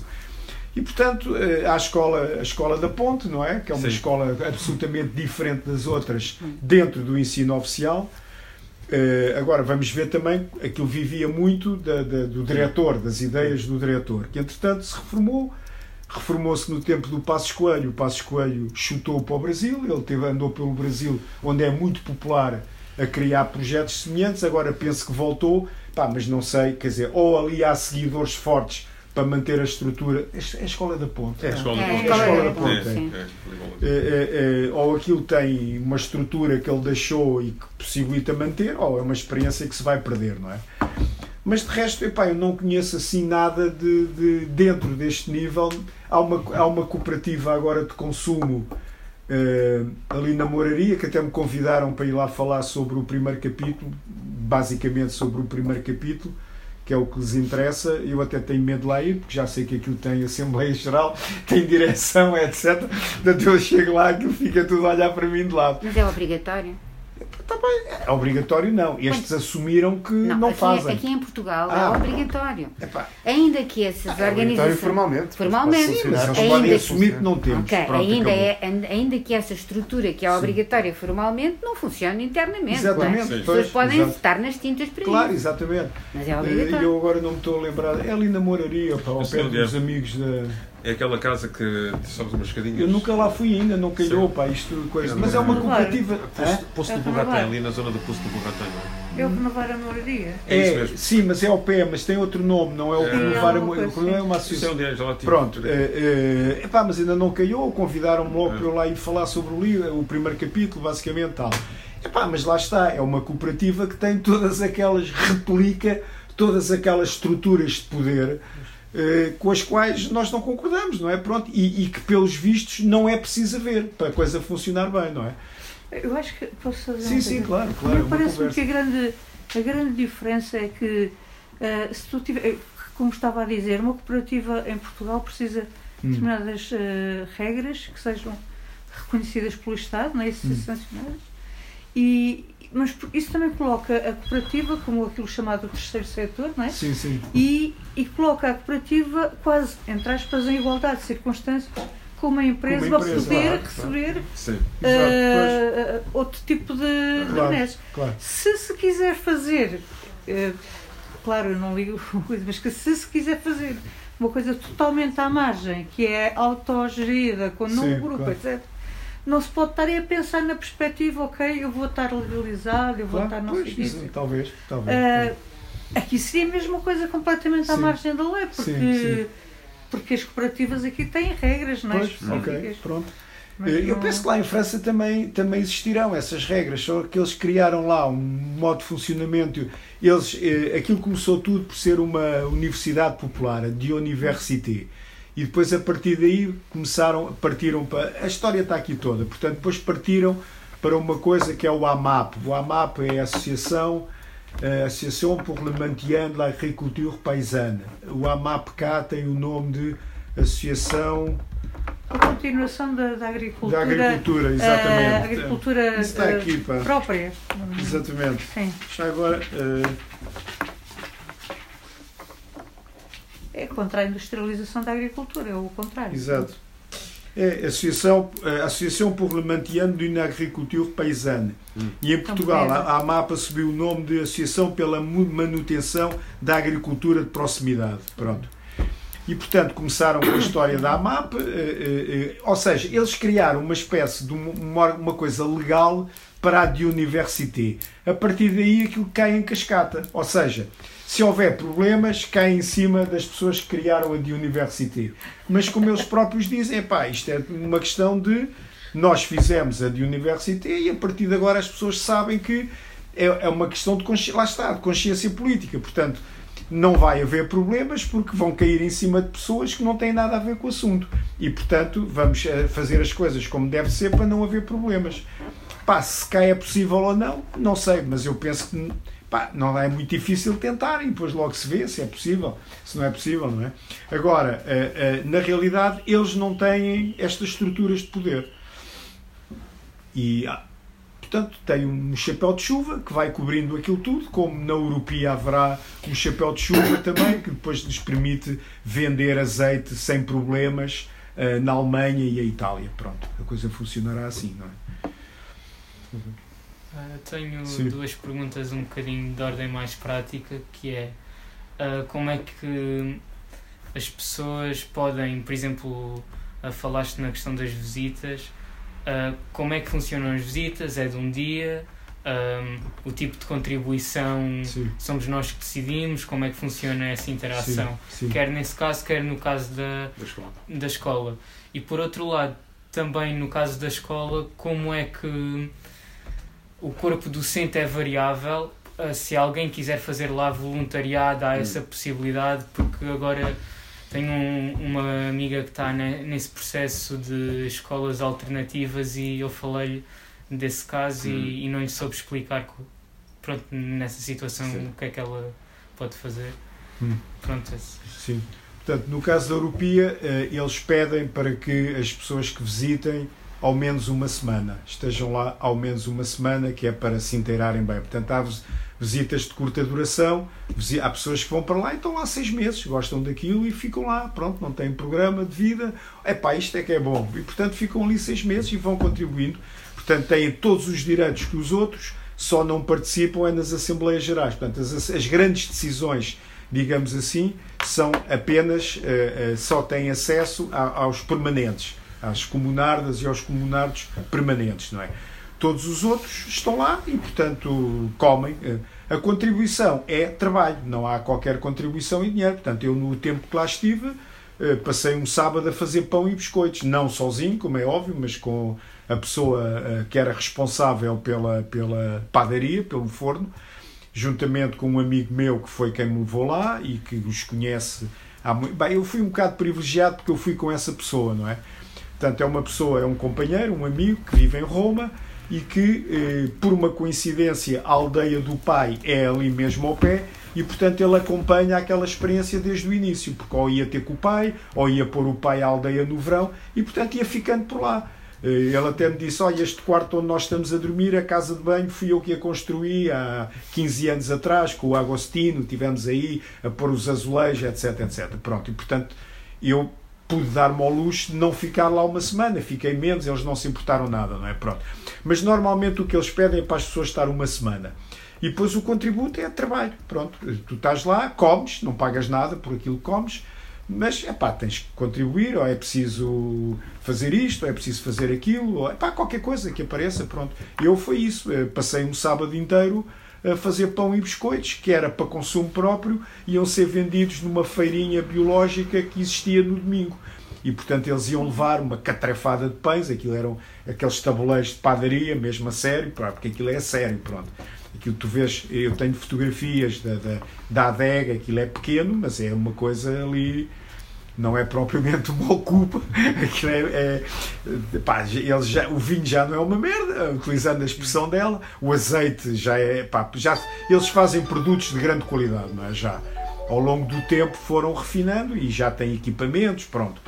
E portanto, é pá, aquilo são carradas de pão, carradas de biscoitos, etc., que depois são vendidos ou são consumidos. Pronto, não há lá, ok, eu venho cá, toma lá não, é o trabalho. Pronto, tu trabalhas e, portanto, depois ficas lá. Acabou, pronto. Ah, em relação à escola, depois é também prático, por norma eles não aceitam voluntários. A escola é pequena, não há efetivamente necessidade para tal coisa.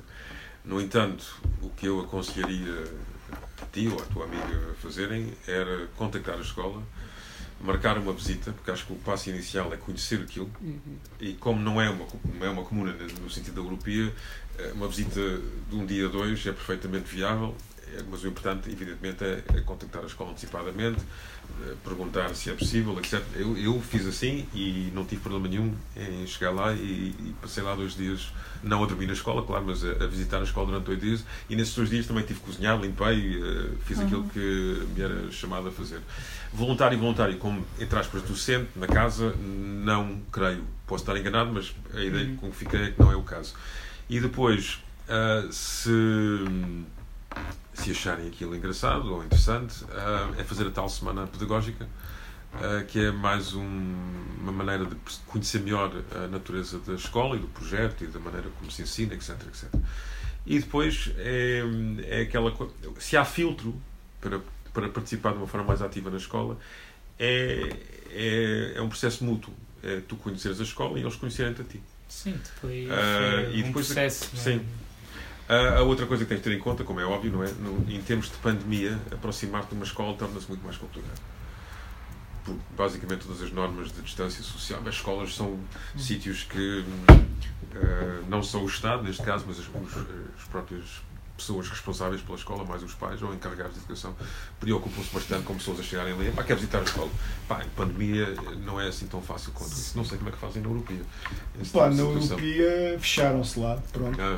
E, quem lá estava, lá estava. É pá, não sei, não lhes perguntei como é que.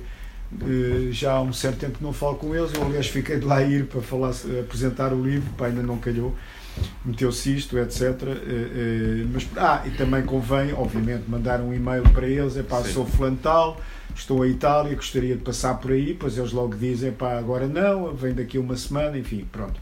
Mas a priori eles não têm problemas nenhums em que a pessoa passe por lá. Agora, atualmente também não sei, não é? Pronto, como isto está. Eh, eu penso que eles lá para baixo não tiveram problema nenhum. Em Itália foi mais o norte de Itália, etc. E eu uma vez eh, mandei lá uma, uma mensagem a, a esta moça, a Teia, que ela me disse, pá, estamos aqui fechados, está tudo bem, está tudo tranquilo, pronto. Ali no campo, etc. A princípio não, não sei se continuavam com visitas, epá, não aprofundei. Mas pronto, é exatamente a mesma coisa, mandar um e-mail, pá, soube da vossa experiência, gostaria de vos visitar e logo vês o que é que eles dizem, não é? Pronto.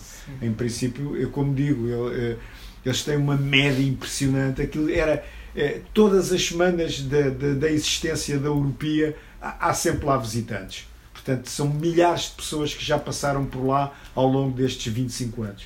Portanto, eles estão habituadíssimos àquilo. Portanto, uh, visitas de curta duração, visitas de longa duração, pessoas temporárias, os que estão à experiência. Portanto, há ali uma, uma gama muito variada de, de, de, de pessoas que estão a vivenciar aquilo. A outra coisa que poderás sempre fazer, e isto aplica-se a todos, é que isto é um, é um arquipélago, mas é um arquipélago incompleto, como o Mário já disse. Não há, sim, há mais, sim. mais ilhas que se ah, poderia adicionar ah, aqui. Sim. E se te limitares somente aqui àquilo que eu conheço mais, vamos dizer, Espanha, França, uh, Itália, tu tens muito mais experiências deste género, sejam elas cooperativas de consumo, cooperativas de produção até, uh, cooperativas assim, agrícolas, rurais, comunas, etc. Tu tens muito para onde escolher, por assim dizer. Ah, não tem que ser necessariamente aquela no extremo sul da Itália, sim, que sim, sim. possivelmente é mais difícil de lá chegar só por razões. Em Portugal também há algumas, uh, algumas até mais ligadas às vezes a algum espiritualismo, mas Uh, sim, no Alentejo sim, sim. Há, há, algumas. Há uma famosa ali pé de Odmira, não é? Aquela é, também era, também.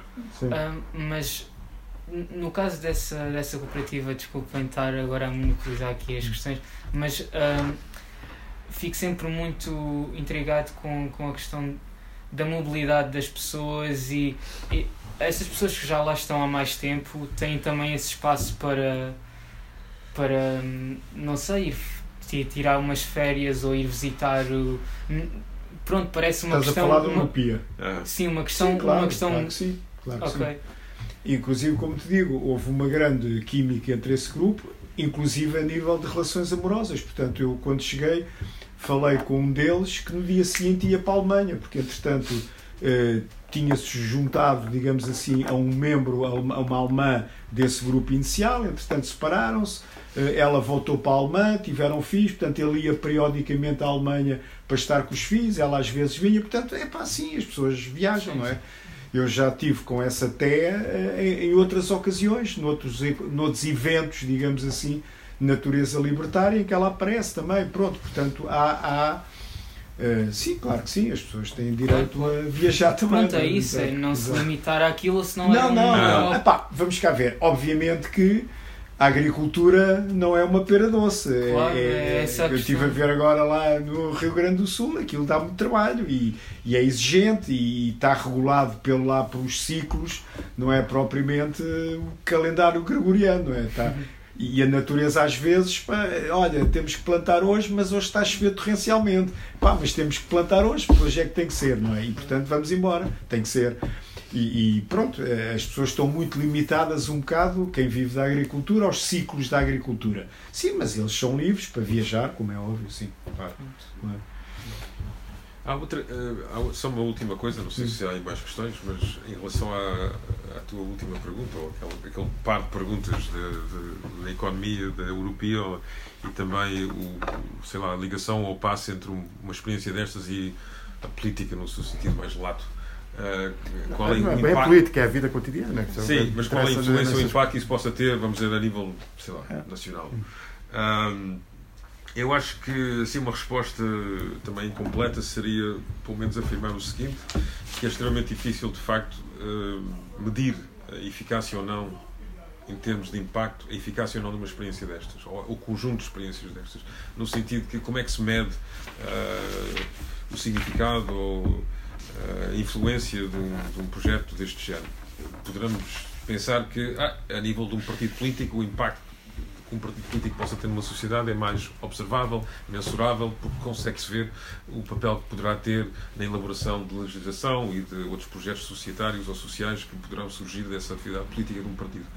Uh, no entanto, um, aquilo, a maneira como uma ideia, um conjunto de ideias e experiências influenciam uma sociedade mais alargada, para além da, da experiência, daqueles que participam na experiência, é algo muito complexo, como todos nós sabemos, e hum, eu gostaria de imaginar que, a nível de, do imaginário, que experiências dessas, com milhares de pessoas a passarem pelas experiências e elas próprias nascerem uh, de coisas mais alargadas, faz com que haja aqui uma, uma, uma, uma influência mútua que permite a existência ou a sobrevivência de uma certa coisa na atmosfera.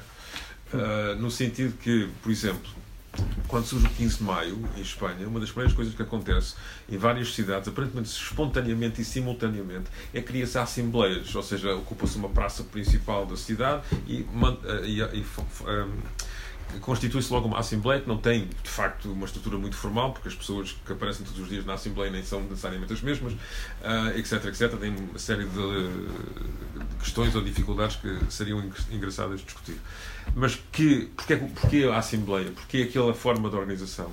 E imagino eu que tenha muito a ver com a história política daquele país. Uh, porque se calhar noutros países a, a, a, criação espontânea, entre aspas, de uma Assembleia não seria a primeira coisa a vir à cabeça de uma pessoa.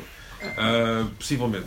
Quer dizer, o que aconteceu, por exemplo, desculpa só interromper, hum. das chamadas, bom, é difícil até, eu acho que é, é, é, discutível o chapéu, mas a chamada Primavera Árabe foi justamente constituída pela erupção da Assembleia, porque é formato clássico, típico, é uma arma que está à disposição uh, historicamente, quer dizer, que é conhecida a sua eficácia, que é conhecida a sua. Uh, mas essa, essa presença tem que fazer parte, novamente, acho eu, da, da consciência coletiva desse, desse, desse conjunto de pessoas que participa. E na ausência dessa, dessa ideia e até a história as histórias que se contam, ah, a gente fez aquilo há não sei quantos anos atrás e, vale a pena tentar outra vez.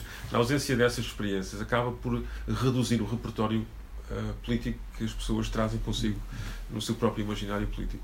Porque essa Assembleia gigantesca que foi ali na praça principal de, do Cairo não foi necessariamente repetida, uh, por exemplo, na Tunísia. Um, sim e não, ou seja, sim, existe, mas uh, parece que se, parece que. Há qualquer coisa na atmosfera. Sim, vamos imaginar qualquer coisa na atmosfera. Há um contágio. Há uma frase aqui no prefácio que, eu, que se pôs que eu acho que também responde à tua questão, que é uma frase do Tomás Ibanas, que é um anarquista que eu gosto muito. Aliás, o próximo livro da Barricada é uma antologia dele, do Tomás Ibanas, que está vivo ainda, felizmente. Bem, o livro está a demorar tanto tempo, espero que o homem, que o homem não morra. não. Ainda há anarquistas vivos. Ah, tudo lá. Mais uma provocação. Mais uma provocação. E o Tomás Ibanas é uma pessoa pá, que é antítese da ortodoxia, portanto, ele está sempre a questionar tudo, etc. E, portanto, há uma frase que eu tirei de um livro dele que está aqui que eu acho que responde. Portanto, ele para ele, eh, mantendo-se, eh, temos que manter o desejo de revolução. Mas esta história de fazer a revolução, esqueçam, quer dizer, porque isto não é coisa. Então o que ele diz é: atualmente a atividade revolucionária consiste precisamente em criar contrapoderes contra instituições, em construir fragmentos de uma sociedade paralela localizada nas fendas da sociedade existente e em desenvolver formas de luta que, para além dos confrontos e das ações de protesto, também criem realidades sociais estranhas à lógica do sistema. Portanto, eu acho que estas cinco experiências é precisamente isto. Portanto, isto é que é uh, uh, ser revolucionário hoje em dia, na minha opinião. Obviamente que há muitas outras, há, espaço para tudo e tudo deve ser feito, não é? Mas uh, isto não pode ser considerado, ah, é pá, são aqueles tipos ali, ali. Não, não, não só não estão fechados, como não são só aqueles tipos, é muita gente que participa nisto e isto, neste momento, é contribuir efetivamente para uma mudança do paradigma. Uh, pá, pronto, é, é, pelo menos é a minha visão, é a minha opinião e daí a edição deste livro. É? Para além de toda outra série de, como eu disse, conhecimentos, de vivências, cumplicidades, etc.